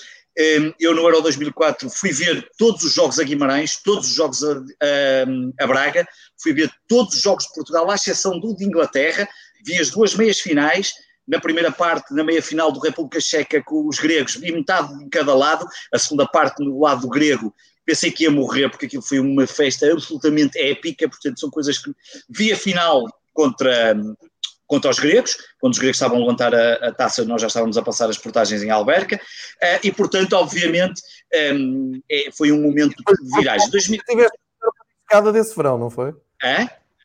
Depois do Portugal-Rússia na luz, tiveste a melhor é... mariscada desse verão. Essa foi uma mariscada época que fomos ver a Lisboa, tu lembras perfeitamente, de alguém que se esqueceu de um cartão no multibanco e o banco ligou a dizer se calhar é melhor ir buscar o cartão que está, tal e coisa que tinha sido perdido, mas uma grande mariscada, é verdade, nesse Portugal-Rússia. E, um, portanto, foi incrível. 2016, afinal, de, foi de celebração, como o João disse, a minha mulher faz anos, estivemos ali, e vi aqui em casa e quando acabou, hum, fiz aquilo que normalmente faço, já tinha feito em 2004. Alguns jogos tinha visto no, no Porto, na Praça Dom João I, contra a Croácia, lembro perfeitamente com o meu pai. Mas essa final vi aqui em casa e quando foi o gol foi um festejo absolutamente incrível. Liguei ao meu pai e disse: Bora para a rua, vamos ver os festejos, porque isso tem tudo para ser épico. E fui, ele tem alguns vídeos gravados, nem, nem foi preciso. Tradicionalmente, se calhar teria que sair para o Porto para para ver festejos, não é? Esta coisa de Gaia vai tudo para o Porto, nem foi necessário porque provavelmente foi uma noite exatamente como ao São João, quem conhece as noites de São João sabe como é que isto é, a malta vai toda para a rua, estava aqui a avenida, nem foi preciso sair de Gaia porque estava completamente inundada de gente que eu de certeza que nunca, que, que, que nem devia ter festejado outra coisa senão aquele europeu que nem ligava ao futebol, um, que, algum, que nem gosta de futebol, cheguei a ver casos que deveriam estar assim um bocado, que é que, quem são estes animais que estão aqui a festejar esta coisa, o que é que se passa aqui para, para isso ser tão importante, mas foi um São João um, claramente de festejo e foi uma, uma... Oi, perdi aqui o Varela. Celebrou demasiado. Vou tentar ligá-lo outra vez. Não, perdeu-se perdeu mesmo a ligação. Esperar. O Varela estava aqui. Eu, eu imagino que tenha acabado no, Douro a nadar, já estou a ver. Sabes o que é que eu desta, desta mariscada no Portugal Russo? Ele veio com uns primos exatamente de Guimarães. Epá, e, e não vimos o jogo juntos, eu vi até com um amigo nosso em comum. E quando acaba o jogo, está ele a ligar-me. Uh, epá, eu vou, vou ter com eles, Varela aqui de volta, vou ter com okay. eles, estava aqui só a contar uh, a seguir ao Portugal-Rússia. E tu percebias à distância quem eram só pelo sotaque, não sei se estás a ver o, o nível. Ainda e a partir daí, vários. Vamos comer uma mariscada, paga pelo primo dele, uma coisa absolutamente épica. E eles foram para Guimarães a seguir. Isso foi no Roda, não foi? Foi no Roda, essa, não? Foi no Roda. Eu só gostava de saber como é que conseguiste bilhetes para tantos jogos, Varela, porque eu aprendi da tema Vou dizer, olha, mas é fácil. Nós, o meu primo conseguiu, no que ele sorteio da UEFA, vários bilhetes. Um, dava para pedir, acho que era quatro. Ele tinha para aí uns quatro é, ou seja, tinha dois para cada jogo de vários. Nos de Guimarães, com os conhecimentos que tínhamos à cidade, porque nós éramos patrocinadores do Vitória de Guimarães, o Vitória de Sport Clube de Guimarães, éramos patrocinadores na altura, trabalhávamos com eles. Depois, nas meias finais, também conseguimos comprar os bilhetes e o bilhete final, posso dizer que foi comprado, enfim, não vou preço por isso, foi comprado na Candonga. É, um daqui, e foi uma coisa espetacular. Nós estávamos a sair, estávamos a sair do Estádio do Dragão depois da meia final República Checa Grécia, estamos a sair do estádio e naquele típico, como o João estava a dizer, estávamos a falar muito alto, uma coisa tradicional, ainda por cima o meu primo também é um que como eu, falamos bastante alto, portanto estávamos dois varelas ali a falar alto e portanto a conversa devia sobre ninguém, e estávamos ali ainda no, ao lado do estádio e há um rapaz que nos aborda e, e, nós não tínhamos bilhete para a final e perguntou se, se queríamos bilhetes e ele, que ele tinha bilhetes, bilhetes legítimos, tinha bilhetes, mas queria vendê-los. Quer dizer, não foi candonga no sentido, não fomos, foi uma pessoa que tinha bilhetes legítimos. Pá, e posso-vos dizer que hum, não fui eu que os paguei porque eu não pagava o preço que pagamos pelos bilhetes. Hum, na altura compramos três bilhetes e custaram-nos 500 euros cada um. 500 euros final a euro. Para ir ver a final do Euro, que foi espetacular, não é? Aquela derrota incrível. Se fosse, se fosse é... grego, tinham-te sabido a 50 cêntimos. Exato. Igual, Miguel. Olha, João, não quero, não, não, não, quero terminar sem fazer aqui uma referência um, triste, triste mas, mas queria deixar que ficasse, até porque já houve. Há pouco estávamos a falar que às vezes não se reagem jogadores, e, e por exemplo, já o Benfica até já reagiu uma basquetebolista do Sporting que morreu esta atropelada com 18 anos, estava há 6 anos no clube já, júnior, Ana Oliveira, não queria deixar de fazer essa nota por ser, por ser tão jovem, por ser um acontecimento trágico e, um, e há pouco estávamos a dizer que um, estas coisas são importantes e até o Benfica ainda agora partilhou também no seu Twitter um, as condolências à, à atleta, são momentos destes que são importantes que os clubes percebam que nada está acima da vida humana e não queria deixar de, terminar sem Sim. fazer esta pequena nota mais triste. Um, obviamente, notícia horrível. Esta, esta, pequena notícia horrível para quem, especialmente para quem está no jovem. Olha, para nos despedirmos, agradecer a todos que estiveram no, no chat do YouTube, obrigado aos que participaram, aos que deixaram questões, aos que fizeram aqui algumas correções. Se houver algum um, espectador ou ouvinte depois do, do áudio do podcast com idade menor, pá, não se ponham a comprar bilhetes a 500 euros, seja lá pelo que for. assim como o Pedro Varela. É, ao Miguel desejo uma ótima semana, sei que vai ser uma excelente semana para ele. Será? Uh, Porquê? Estás a duvidar que o Ilori vai marcar dois gols no Dragão? Não, não, mas, ele, mas eu joguei no Vitória, ele, ele, ele sabe que eu estou, está a falar de Vitória, não está a falar do teu jogo. Ah, ok, está bem. Ah, ok, ok, já percebi. Tá. Portanto, estás a, estás a assumir que o Vitória vai empatar ao, à luz. Ou, não estou a assumir nada. Hoje em dia não sei nada. Não, não, hoje, nesta semana não, não meto lá a minha cruz. Uh, não, agradecer-vos, tem, tem, tem valido a pena esta reunião semanal. Vou tentar fazê-la para a semana, embora esteja aqui num, num período que mais parece com férias. Uh, vou, vou, tentar para a semana. A gente, para quem nos ouve, nós temos uma ótima relação, falamos no WhatsApp em que nos insultamos, eu e o Varela, mutuamente, com o Miguel a rir-se durante a semana. Vou tentar reunir outra vez. Acho que é muito bem passada esta horinha e meia. Pelo menos a mim sabe muito bem. Sem dúvida, que sabe muito bem. Aqueles que, que, se juntem a nós também gostem. Uh, Miguel, para a semana cá estarei para te dar os parabéns. Pedro, para a semana cá estarei para. Também vais dar os parabéns. Outra vez. Boa semana a todos. Obrigado a quem Igualmente, um abraço a todos. Bem, protejam-se todos. Exatamente, protejam-se.